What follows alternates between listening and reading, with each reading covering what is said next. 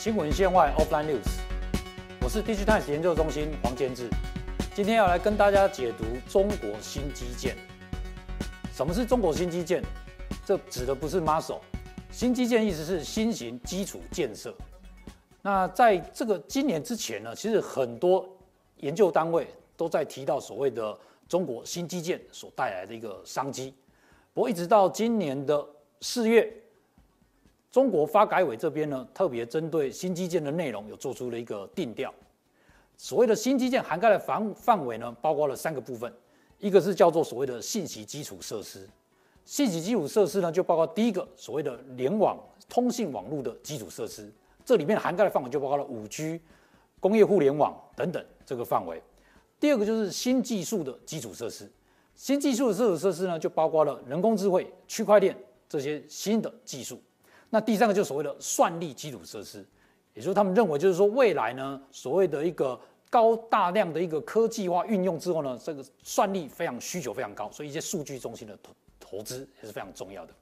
那第二个新基建呢，是指所谓的融合基础设施。那这边呢，其实跟台湾这边的概念呢，比较像是一些智慧城市、智慧交通的应用。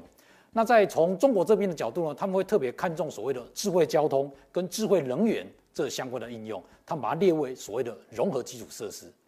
那第三个呢，也是这一次我们看中国新基建的一个规划里面比较特别，就是说它有包括所谓的软实力部分的一个投资，也就是所谓的创新基础设施。那这边的涵盖的范围呢，就包括了支持整个创新研发的一个基础设施，不管是一些实验室也好，或者是育成中心、加速器、孵化器等等的投资，它也把它列入这一次新基建的范围。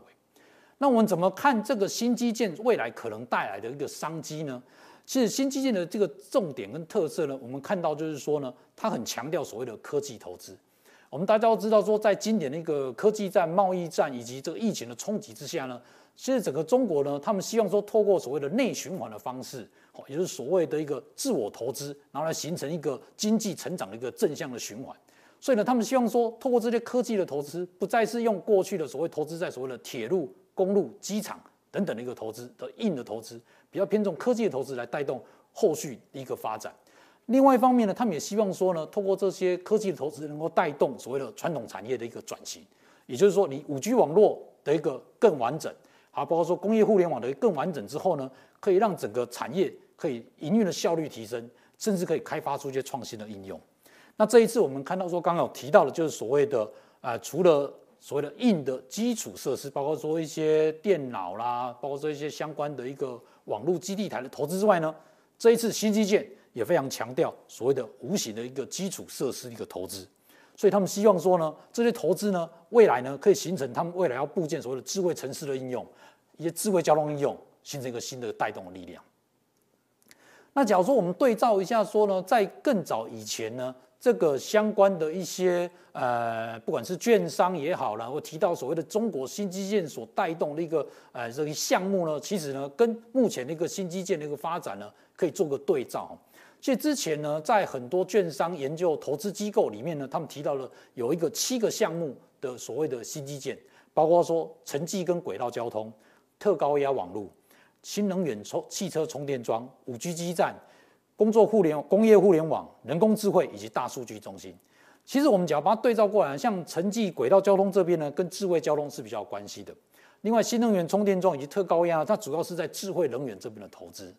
另外，五 G 基站的话呢，在整个通信基础网络设施的投资。另外，人工智慧的话，主要是在所谓的一个新技术的这个基础设施的投资。另外呢，在算力投资的话，算力基础设施的话，有所谓的大数据中心的一个投资。所以我们可以了解到说呢，接下来整个新中国新基建的发展呢，其实呢，它就依循了这七个项目，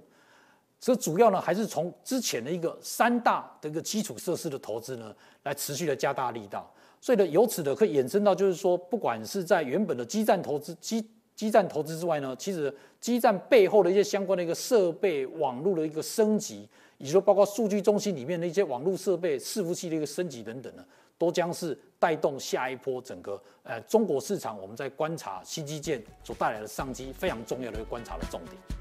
新闻线外 Offline News，看到听到，锁定 Digitimes 语音频道，我是研究中心黄建志。